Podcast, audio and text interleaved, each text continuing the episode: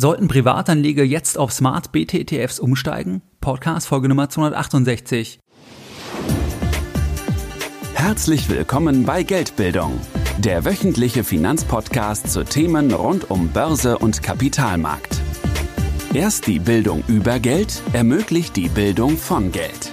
Es begrüßt dich der Moderator Stefan Obersteller.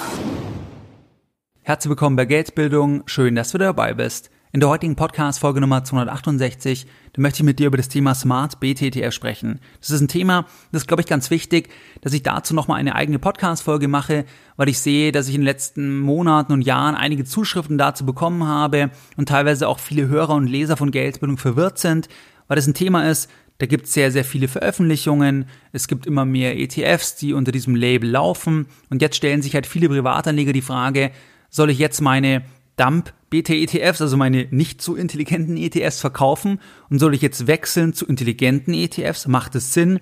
Wie ist das ganze Thema eigentlich einzuordnen? Darüber sprechen wir in dieser heutigen Podcast-Folge. Ich habe beispielsweise am 1.4.2018, da habe ich einen Newsletter zu diesem Thema geschrieben, zum Thema Faktor-ETFs, beziehungsweise zum Thema Smart BT-ETFs und da möchte ich dir jetzt einfach mal exemplarisch eine Zuschrift, also eine Antwort auf diesen Newsletter von Frank G. vorlesen und das ist exemplarisch für die Zuschriften von vielen anderen Hörern. Frank G. schreibt folgendes als Antwort auf diesen Newsletter vom 1.4. zum Thema Faktor-ETFs. Zitat Anfang. Sehr geehrter Herr Obersteller, ich verfolge Ihren Podcast seit Anfang an. Sie und Dr. Gerd Kommer haben meinen Anlagestil bedeutend geprägt. Nach Ihrem heutigen Newsletter bin ich aber total verwirrt. Ich hoffe sehr, dass Sie mir eine Rückfrage gestatten. In Anlehnung an das neue Buch von Dr. Kommer habe ich mein gesamtes Portfolio auf Multifaktor-ETFs umgestellt. Bisher waren Ihre Ratschläge immer konform mit dem passiv investieren Ansatz von Dr. Kommer. Und heute kommt Ihr Newsletter, der genau das Gegenteil von Dr. Kommers Weltportfolio empfiehlt. Was soll ich nun tun? Was halten Sie von der aktuellen Weltportfolio-Strategie mit Multifaktor Investing? Ich würde mich sehr freuen, wenn Sie Zeit für eine kurze Antwort finden würden. Zitat Ende. Das ist die Zuschrift gewesen von Frank G. als Antwort auf die Newsletter. Und vielleicht hier nochmal als Einordnung. Bei dem Newsletter zum Thema Faktor-ETFs, da habe ich mich differenziert geäußert und in der Tendenz eher das ganze Thema etwas äh, oder zur Restriktion eher im Eingeladen, also dass man nicht jetzt sagt, dass man da jetzt sofort wechselt. Das war eigentlich so der Grundtenor von dem Newsletter. Und das Thema Multifaktor-ETF, das ist letztlich auch ein Smart BT-ETF. Das ist einfach eine Strategie, die dann mehrere Faktoren, die smart sein sollen, kombiniert und das kauft man dann mit einem ETF. Das ist eigentlich die Idee dahinter. Vielleicht starten wir jetzt erstmal nochmal mit der Logik, was ist überhaupt ein Smart Beta-ETF? Ein Smart Beta-ETF, da geht es im Kern darum, dass aktive Investmentansätze, dass die einfach in einen regelbasierten Ansatz gegossen werden. Und dieser regelbasierte Ansatz, der weicht ab von einem regulären Ansatz, also von einem normalen Ansatz, der einfach das Ganze nach Marktkapitalisierung abbildet, wie wir es von großen Indizes wie beispielsweise dem S&P 500 oder wie dem MSCI World kennen. Das ist die Grundlogik. Kleines Beispiel. Jemand sagt, ich möchte eine Value-Strategie realisieren.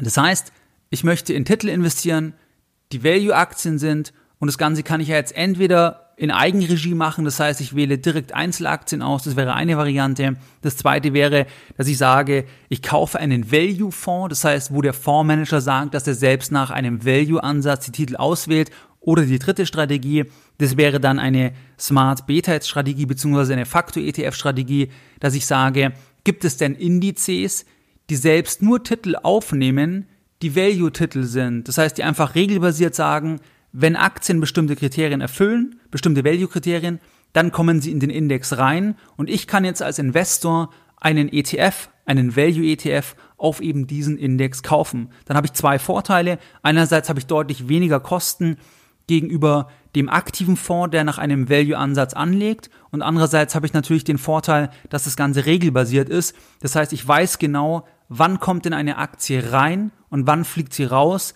weil es halt auf Basis von diesem Index klare Regeln gibt. Das gibt es natürlich bei einem aktiven Fonds nicht so in dieser Form, weil ich ja hier dem Fondsmanager eigentlich das Vertrauen ähm, schenke und sage, der weiß, wie es geht, der findet die richtigen Value-Aktien. Ich muss jetzt nicht genau wissen, welche Kriterien der anlegt, vielleicht grob, aber ich weiß nicht genau, wann kommt eine Aktie ins Portfolio und wann nicht. Ich vertraue ihm. Dafür bezahle ich ihn ja auch. Dafür bezahle ich halt 1,5, 1,6, 2 Prozent pro Jahr an Management-Fee beispielsweise. Das macht er schon. Wenn ich das aber nicht möchte, dann wäre eigentlich ein Mittelding, halt zu sagen, ich kaufe einen Value ETF. Und das ist natürlich auch gerade für institutionelle Anleger interessant, die sagen, okay, wir haben jetzt beispielsweise gesehen, dass aktive Ansätze, dass die doch nicht immer so gut funktionieren, weil die ja relativ teuer sind und die meisten Fondsmanager ja bekannterweise den Index nicht outperformen. Wir wollen aber trotzdem unser Portfolio in bestimmte Richtungen streuen, beispielsweise Value, beispielsweise kleine Aktien und da brauchen wir jetzt einfach einen regelbasierten Ansatz und da kommen dann halt Faktor-ETFs ins Spiel, die genau das auch anbieten. Was hier wichtig ist, es gibt denkbar unendlich viele Faktoren. Das heißt, alles kann als Faktor verwendet werden, wenn die Nachfrage danach ist. Natürlich ist das Wichtigste, dass das Ganze regelbasiert geht. Es wäre jetzt beispielsweise sehr, sehr schwer möglich, wenn ich sage, ich möchte jetzt einen Index, da sind nur Unternehmen, die besonders charismatische CEOs haben. Das ist meine Vorgabe, weil ich sage, diese Charismatik, die die ausstrahlen, das sieht man am Ende auch in den Ergebnissen und am Ende auch in der Börsenbewertung und deswegen werden diese Unternehmen besser performen. Das könnte ja meine Hypothese sein. Dann wäre das aber schwierig, in einen regelbasierten Ansatz zu gießen, weil die Frage ist jetzt, wer beurteilt jetzt, ob jemand charismatisch ist oder nicht, welchen Bogen, welchen Fragebogen lege ich da an. Also das ist schwieriger zu erfassen. Deswegen bezieht sich das in der Regel immer auf greifbare Sachen. Das heißt beispielsweise auf bilanzielle Kennzahlen oder auf die Größe des Unternehmens, wo man sagen kann, hey, das sind ganz klar quantitative Zahlen. Darauf basierend auf den Regeln kommt die Firma rein oder fliegt die raus und dann weiß der Anleger auch genau, der diesen ETF hat, wann kommt die Firma rein und wann fliegt sie raus. Und das ist halt bei sowas wie charismatischer CEO beispielsweise natürlich kaum möglich. Das vielleicht so als Hintergrund, das ist so die Grundüberlegung. Und dann ist es so, dass es halt jetzt gewisse Smart Beta ETFs geben soll, ähm, die Marktanomalien versuchen zu nutzen und die dann versuchen, besser zu performen als die gewöhnlichen Indizes nach Marktkapitalisierung. Das ist die Grundüberlegung. Weil ich kaufe ja als Investor jetzt entweder einen Faktor-ETF, weil ich sage, ich will ja eine bestimmte Strategie umsetzen, oder weil ich sage, ich glaube, dass dieser Faktor-ETF, respektive dann dieser Smart-BT-ETF, dass der besser ist als der Gesamtmarkt, Beispiel DAX, Beispiel S&P 500, Beispiel MSCI World, weil der ein Unterindex ist, der wählt einfach auf Basis anderer Faktoren die Titel aus. Und jetzt gibt's hier natürlich auch sehr, sehr viel Kapitalmarktforschung. Das heißt, dass sich Leute auf Basis von Studien anschauen, was sind denn vielleicht Faktoren, die dafür sorgen, dass Unternehmen langfristig besser performen. Was könnte das denn sein? Könnte das sein die Größe des Unternehmens? Könnte das sein die Volatilität von dem Preis des Unternehmens? Könnte das beispielsweise sein, ob es ein Value-Titel ist, das sind halt dann Faktoren, wo man versucht, es über die Kapitalmarktforschung rauszubekommen, ob diese Faktoren wirklich überlegen sind gegenüber dem allgemeinen Faktor, also gegenüber dem allgemeinen Markt nach Marktkapitalisierung. Das ist die Grundlogik. Das heißt ganz einfach, dass ein Smart Beta Index, dass das ein Marktindex ist, das ist ein abgewandelter Index von einem allgemeinen Marktindex und der regelbasiert nur auf Unternehmen setzt, die bestimmte Kriterien erfüllen. Diese Kriterien, die nennt man dann auch Faktoren. Wenn wir uns jetzt den DAX einfach anschauen, um das Ganze nochmal klar zu machen, das heißt Deutsche Aktienindex, 30 Unternehmen, diese 30 Unternehmen, die haben jeweils ein unterschiedliches Gewicht, je nachdem, wie hoch die Marktkapitalisierung ist. Und es geht hier jeweils um den Börsenwert der handelbaren Anteile, beispielsweise SAP 10%. Und ich als Anleger weiß jetzt, wenn ich den DAX ETF kaufe, dann habe ich halt SAP mit 10% in meinem Portfolio, wenn ich jetzt nur diesen ETF auf den DAX habe, weil das die Gewichtung im Index ist. Wenn wir jetzt sagen, wir brauchen jetzt einen Smart Beta Index auf den DAX, dann würde man versuchen, dass man jetzt Faktoren heranzieht, ähm, die dem überlegen sind. Die sagen jetzt zum Beispiel, hey, wir wollen jetzt einen Value Index auf den DAX. Das heißt, wir orientieren uns an dem Gesamtmarkt DAX und sagen jetzt, wir nehmen aber jetzt nur die Titel rein in den Index, die Value-Kriterien erfüllen, weil wir sagen, dass der Faktor Value langfristig bessere Renditen bringt wie dieser allgemeine Markt. Und das wäre dann genau das Thema. Am Ende gibt es halt dann vielleicht nur acht Titel, die die Value-Kriterien erfüllen. Das sind dann irgendwie Kriterien halt, die ähm, auf Basis der Bilanz und so weiter ähm, generiert werden, weil man das ja greifen muss wieder. Sind wir wieder bei diesem Thema Messbarkeit, dass man das fassen kann. Und das wäre dann ein Value-ETF auf den DAX beispielsweise. Das ist so die Grundlogik. Und jetzt ist es natürlich so, dass das Ganze dann halt ähm, das Konzept vom ETF natürlich sehr, sehr kompliziert macht, sehr, sehr komplex macht, weil es gibt halt ja auch sehr komplexe Strategien natürlich. Und ähm, wenn wir uns jetzt anschauen, welche Faktoren sind jetzt eigentlich die Faktoren, die von der Wissenschaft als besonders stabil herausgearbeitet wurden, dass es besonders wahrscheinlich ist, dass die auch in Zukunft halt eine bessere Rendite erwirtschaften würden oder werden gegenüber dem allgemeinen Markt. Und da ist es so, dass es grundsätzlich hunderte Faktoren gibt, wobei aber nur wenige robust sind. Bei nur wenigen kann es halt wirklich statistisch signifikant nachgewiesen werden, dass die einen Vorteil bringen. Und hier ist es so, dass es halt hier ein paar Faktoren gibt, die sich halt ähm, herauskristallisiert haben, von denen wirst du dann auch immer lesen. Das ist letzten Endes Value, Small Cap, Quality, Momentum, Low Volatility oder halt Multifaktor als Kombination. Das sind so die Faktoren. Und wenn jetzt jemand sagt, Moment mal, es gibt jetzt bessere ETFs, dann meint er genau das. Er sagt, es gibt jetzt bessere ETFs, weil es Faktoren gibt, die auf Basis der Kapitalmarktwissenschaft halt als überlegen ähm, herausgearbeitet wurden und man deswegen sagt, in der Vergangenheit haben die über 20 Jahre beispielsweise eine Outperformance gebracht gegenüber dem allgemeinen Markt und das konnte man halt eindeutig nachweisen und wir gehen davon aus, dass es auch in Zukunft so sein wird und deswegen sind das jetzt die besseren ETFs, die Smart Beta ETFs. Das ist eigentlich so die Idee dahinter. Und wenn wir uns jetzt anschauen, was steckt nochmal dahinter, das heißt, wenn wir sagen Value, wir bauen also einen Index auf Basis von dem Faktor Value, dann geht es darum halt, äh, oder geht es bei diesem ähm, Faktor vor allem um fundamentale Daten. Das heißt, liegt der Titelkurs unter dem fairen Wert, dann gilt er als unterbewertet, ist natürlich auch ein eigenes Thema wieder, die ganze Frage der Bewertung, was ist überhaupt der faire Wert und so weiter. Wenn man jetzt einen effizienten Markt unterstellt, dann ist natürlich der faire Wert, das ist immer der beobachtete Preis, weil durch Angebot und Nachfrage, das ist ja genau die Bestimmung. Das ist ja das, was, was dann eigentlich das Ganze im, im fair bepreist, wenn eben das wirklich effizient ist. Aber das wäre jetzt bei Value eigentlich das Thema. Dann bei Small Cap, da geht es halt darum, dass kleine Unternehmen, da erwartet man eine höhere Rendite, das konnte man halt nachweisen in der Vergangenheit. Dann das Thema Quality als weiterer Faktor. Da geht es darum, dass halt Unternehmen, die besonders qualitativ sind, auf Basis Werten wie beispielsweise Schulden-Buchwertverhältnis oder Eigenkapitalrendite, dass diese Qualität, dass die auch langfristig weiter eine Überrendite ermöglichen im Soll. Das ist hier die Überlegung. Dann beim Thema Momentum, da geht es darum, eine Aktie performt in den letzten zwölf Monaten besonders gut dann geht man davon aus, dass es auch weiter so sein wird. Das konnte man halt auch nachweisen, oder gibt es halt zumindest Studien dazu. Dann gibt es auch das Thema Low Volatility beziehungsweise Minimum Volatility. Da geht es halt darum, dass man eine möglichst gute Rendite haben möchte ähm, bei einem möglichst geringen Risiko. Und da gibt es halt noch eine Kombination von diesen Faktoren.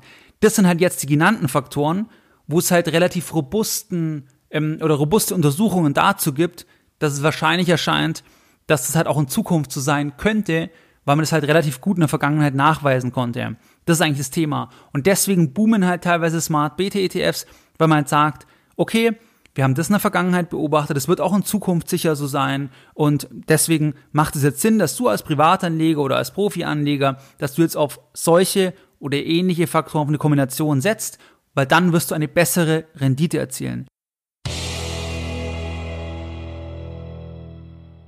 Es gibt jetzt eine kurze Unterbrechung der heutigen Podcast-Folge mit einer einfachen Frage an dich. Möchtest du lange Wartezeiten und lange Fahrzeiten für dich persönlich effizienter nutzen? Wenn du das bejahst, wenn es für dich der Fall ist, dann kann ich dir den Partner von der heutigen Podcast-Folge empfehlen und das ist Blinkist. Es kommt jetzt ein kurzer Werbeblock. Was ist Blinkist? Wie kann dich Blinkist unterstützen, deine Wartezeiten, deine Fahrzeiten effizienter zu nutzen? Blinkist ist eine App, mit dieser App, da kannst du dir die Kernaussagen aus über 2500 Büchern und jetzt halte dich fest, in nur 15 Minuten durchlesen oder super praktisch anhören. Es gibt hier Bücher aus verschiedenen Bereichen, persönliche Entwicklung, Psychologie, Business, Börse oder auch Biografien. Am Ende von jedem Titel bei Blinkist, da bekommst du konkrete Handlungsanweisungen, beispielsweise Regeln, Tricks oder auch Lifehacks, die du dann konkret für dich zum jeweiligen Bereich auch umsetzen kannst.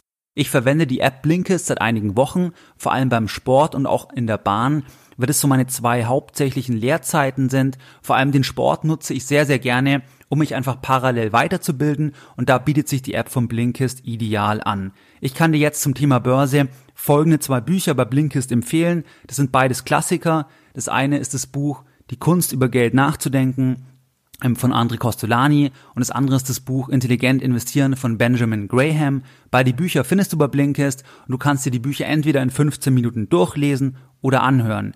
Jeden Monat, da kommen bei Blinkist circa 40 Bücher hinzu, das heißt, es wird nie langweilig und im Moment, da gibt es eine Aktion, exklusiv für die Hörer von Geldbildung, exklusiv für die Hörer von meinem Podcast.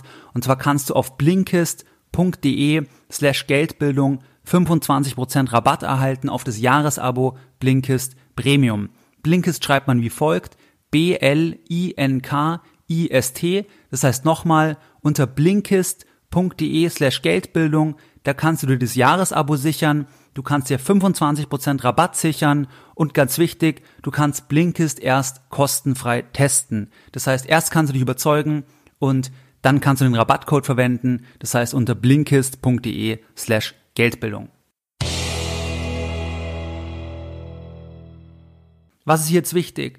Man muss halt sagen, dass es natürlich hier in diesem Finanzbereich auch eine große Nachfrage danach gibt, weil es wie gesagt auch ein Übergang ist von aktiv auf semi-aktiv. Ich habe halt hier das Thema, dass ich regelbasiert investieren kann und weiß, was ich kaufe mit geringeren Kosten gegenüber einem aktiven Ansatz. Das heißt, es gibt hier einfach eine Nachfrage, weil es natürlich einen Übergang darstellt. Und dann ist es natürlich auch so, dass es aus meiner Sicht problematisch ist, dass natürlich die Komplexität deutlich erhöht wird und dass es auch ein Interesse sein kann, natürlich von der Finanzindustrie, weil wenn das Thema ETFs boomt, dann muss man natürlich auch versuchen, wie kann man hier noch irgendwo mehr Geschäft machen?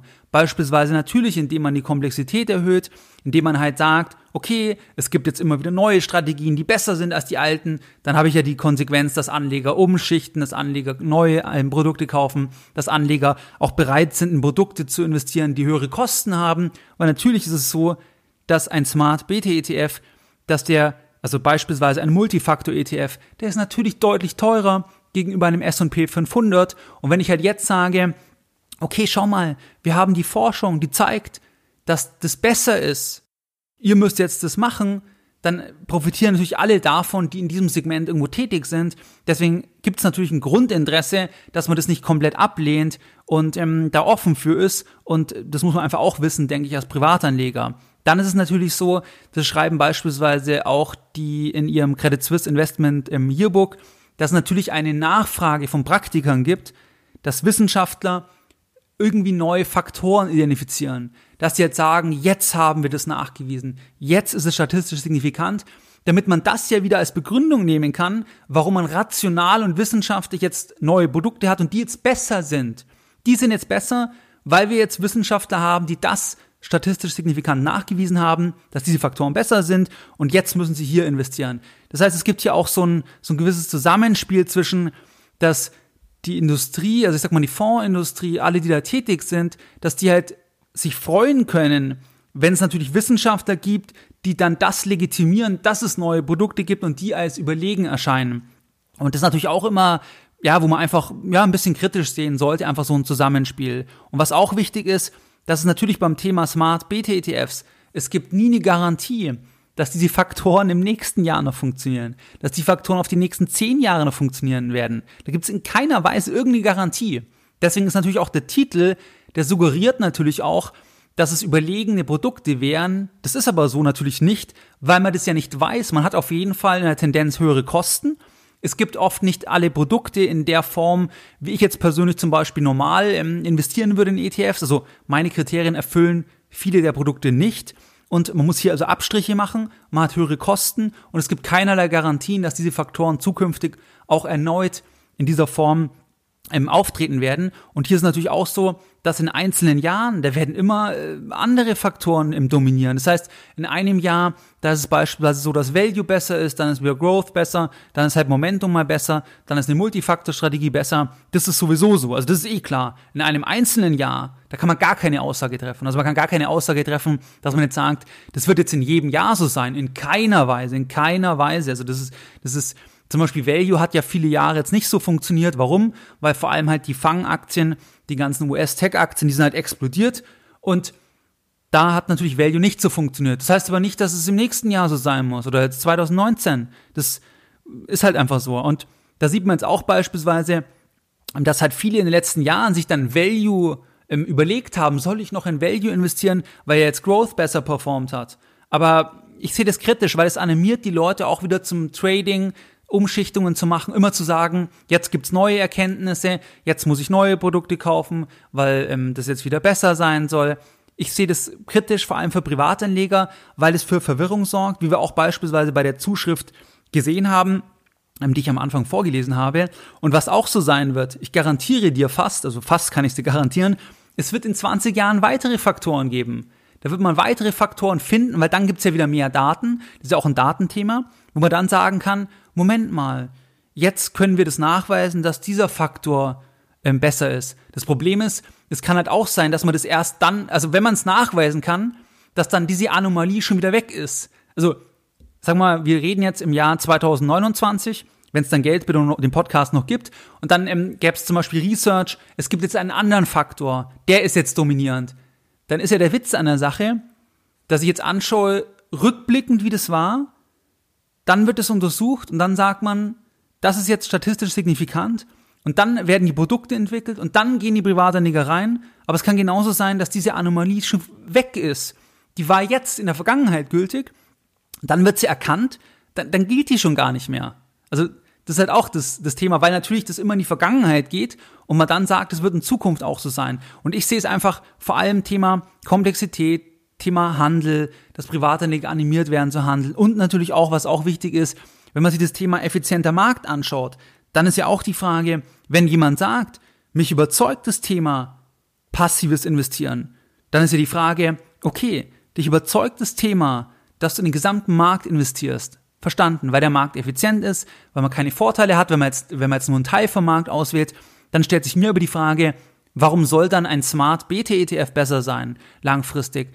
Weil das ist ja einfach ein aktiver Ansatz in dem Sinne, dass man halt sagt, man wählt einen Teil vom Markt aus nicht den ganzen Markt kauft man, sondern einen Teil vom Markt, weil nur ein Teil das gewählte Kriterium erfüllt. Zum Beispiel Value, zum Beispiel Low Volatility oder halt eine Kombination. Das ist für mich dann auch nicht hundertprozentig logisch, weil wenn es diese, diesen Vorteil geben würde, dann müsste es sofort, dann müsste der Vorteil sofort verschwinden. Weil angenommen, es gäbe jetzt zum Beispiel bei einem, ähm, bei einem Value ETF einen Vorteil, oder sagen wir bei einem Multifaktor ETF, dass es dort Free Lunch gibt, dann, dann müsste normalerweise viel mehr Kapital reinfließen und damit wäre, würden dann die Preise steigen und damit wäre dann die Überrendite weg durch die gestiegenen Preise, wenn man eben Markteffizienz annimmt. Und es nehmen ja die an, die grundsätzlich sagen, dass sie von dem Konzept des passiven Investierens überzeugt sind.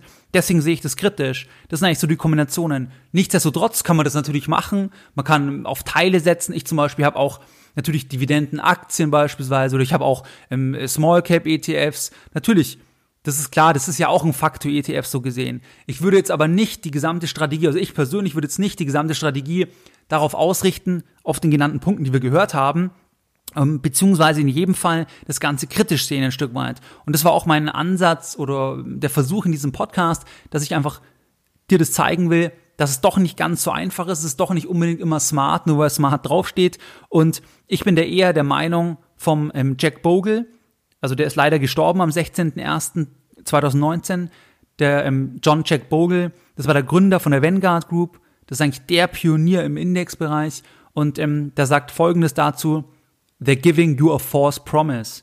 They're giving you a false promise. Sie geben Anlegern, sie geben dir ein falsches Versprechen. Dann sagt er halt auch, Value geht in einem Jahr stärker rauf gegenüber Growth, im anderen Jahr ist es umgekehrt. Und das ist halt ähm, das Thema Reversion to the Mean. Und ähm, die Strategien suggerieren halt, dass es immer diese Dominanz gibt und das wird es halt nicht geben und deswegen werden viele Anleger halt auch da enttäuscht werden dann, weil sie das halt unter, unter dem Sternzeichen des klaren Vorteils kaufen, der aber in der Form nicht gegeben ist. Und ähm, deswegen sehe ich das ein bisschen wie, wie der Jack Bogle und was zum Beispiel beim, der leider eben verstorben ist, aber was, was bei ihm auch ein Vorteil ist, er hat halt enorm viel Skin in the Game, weil Vanguard würde ja profitieren, er würde ja profitieren, wenn sie sagen, oder hätte profitiert, wenn er auch leben würde, dass natürlich das das Beste ist, wenn man da mehr Gebühren haben kann und so weiter. Aber das macht er nicht, weil er, weil er halt sagt, das, das ist nicht so. Er glaubt es nicht. Und ähm, ich kann mir zum Beispiel auch in keiner Weise vorstellen, dass ein Buffett an das Thema Smart Beta glauben würde. Ich, ich habe jetzt keine Äußerung von ihm recherchiert oder gelesen, ob er da irgendwas mal gesagt hat. Aber von ihm ist ja das Thema, dass er sagt, kaufe den S&P 500 obwohl er selbst ja auch anders handelt, aber ähm, das ja auch begründet, warum das bei ihm funktioniert hat. Der würde nie sagen, kaufe einen Multifaktor-ETF oder, oder ähm, setze auf die Faktoren, die in einzelnen Jahren ähm, besser funktioniert haben. Das auf keinen Fall. Beispielsweise auch allein das Thema Value. Ich habe ja mal einen Podcast gemacht zum Thema Value versus Growth Investing. Und da hat mir dann einer geschrieben, ich weiß gar nicht mehr welchen Kanal, ähm, dass Manga, also Charlie Manga, der Partner von Buffett, der gesagt, was für ihn Value ist. Value ist, jedes Investment ist Value. Das, er investiert nur in Value. Also, es ist immer schon dieses Definitionsproblem. Wie gesagt, haben wir am Anfang mit dem charismatischen CEO gehabt. Regelbasierter Ansatz. Das ist ja schon gar nicht so einfach. Weil, wie gesagt, Value, Charlie Manga, alles ist Value, in was ich investiere, weil ich nur in Value investiere, was einen Wert hat. Trotzdem kaufen sie auch Apple. Ähm, andere sagen, Apple ist halt eine Growth-Aktie, ist keine Value-Aktie. Trotzdem würden sie es als Value sehen. Ich meine, bei Small Cap kann man es vielleicht noch sagen, aber schon bei allen anderen, da wird es schon äußerst dünn. Äh, gut, Low Volatility geht auch noch, aber es ist einfach gar nicht so einfach, das regelbasiert reinzupacken und also du siehst, es hat einige, ähm, man muss es ein bisschen differenzierter sehen. Und jetzt möchte ich nochmal ganz kurz die Lessons learned in der heutigen Podcast-Folge für dich zusammenfassen. Deine Lessons learned in der heutigen Podcast-Folge. In der heutigen Podcast-Folge haben wir über das Thema Smart BT-ETF gesprochen. Das heißt, kluge ETFs, intelligente ETFs. Das Gegenteil wären dann Dump Beta-ETFs. Das ist ein Thema, da geht es vor allem darum, dass man halt aktive Ansätze in regelbasierte Ansätze gießt, beispielsweise Value, Momentum, könnte aber auch Nachhaltigkeit sein, dass man sagt, man investiert halt in einen Nachhaltigkeits-ETF, dann wäre das auch eigentlich das gleiche Thema, dass man halt sagt, statt dass man in einen nachhaltigen, aktiven Fonds investiert, investiert man halt in einen Nachhaltigkeits-ETF, der das regelbasiert macht, nach festen Regeln, kostengünstiger. Und jetzt gibt's halt paar Faktoren, die auf Basis der Kapitalmarktforschung der Vergangenheit eine bestimmte Überrendite generiert haben und ähm, die relativ gut ähm, erforscht sind oder diese Faktoren und darauf stützen sich dann vor allem Smart Beta ETFs und es sind Faktoren wie ähm, Value, Small Cap Quality, Momentum, Low Volatility und auch eine Kombination. Das sind so die Hauptfaktoren, wo eigentlich das besonders robust erforscht wurde. Es gibt aber hunderte Faktoren. Denkbar sind alle Faktoren, die in irgendeiner Form auch greifbar sind, wenn es halt da auch eine Nachfrage gibt. Und da ist es halt so, dass natürlich das auch besonders vermarktet werden kann, wenn man dann sagen kann, es gibt hier die Forschung, deswegen legen wir da das Produkt auf, deswegen jetzt bitte das kaufen, weil das besser ist. Man muss das halt ein bisschen differenzierter sehen, weil einerseits wird die Komplexität erhöht, das geht irgendwo ein bisschen weg von dem, von dem im Prinzip kaufe den Markt und ich kann nicht den Markt im Schlagen langfristig, indem ich den Untermarkt bilde, weil ich halt sage, das war mal in einer gewissen Phase besser, weil in einem Jahr wird der eine Faktor besser sein, in einem anderen Jahr der andere Faktor. Ähm, dann sind es immer ähm, Renditen oder Betrachtung der Vergangenheit. Es werden weitere Faktoren in Zukunft hinzukommen. Ich sehe es kritisch, dass Privatanleger animiert werden, tätig zu werden, Portfolio umzuschichten. Das wird dann in zehn Jahren wieder der Fall sein, wenn man dann sagt, es gibt wieder andere Faktoren, die wieder besser sind. Und die damals genannten, die sind jetzt doch, gibt es wieder Gegenuntersuchungen, die jetzt doch nicht mehr ähm, so gut sind. Und vor allem auch ein Punkt, wer an die Effizienz des Marktes glaubt. Also wer sagt, mich überzeugt das Thema, den Markt kaufen, da ist ja die Frage, warum soll jetzt ein Teilsegment vom Markt, der Fokus auf ein Teilsegment, warum soll der jetzt wieder den gesamten Markt outperformen? Das, das würde ja nur dann gehen, wenn der Markt wieder ineffizient ist. Und ich bin hier eigentlich bei der Haltung bei dem leider verstorbenen John Jack Bogle, der sagt, they're giving you a false promise. Das ist auch meine Sicht zu diesem Thema. Wie du es gewohnt bist, möchte ich auch die heutige Podcast-Folge Nummer 268 wieder mit einem Zitat beenden und heute ein Zitat von Geldbildung. Wenn einkommensstarke Anleger sich keine Zeit für ihre Geldbildung nehmen, dann können auch jahrzehntelange Spitzeneinkommen im Ergebnis in überschaubaren Vermögensverhältnissen enden. Mehr Informationen zu Themen rund um Börse und Kapitalmarkt findest du unter www.geldbildung.de. Und immer daran denken, Bildung hat die beste Rendite.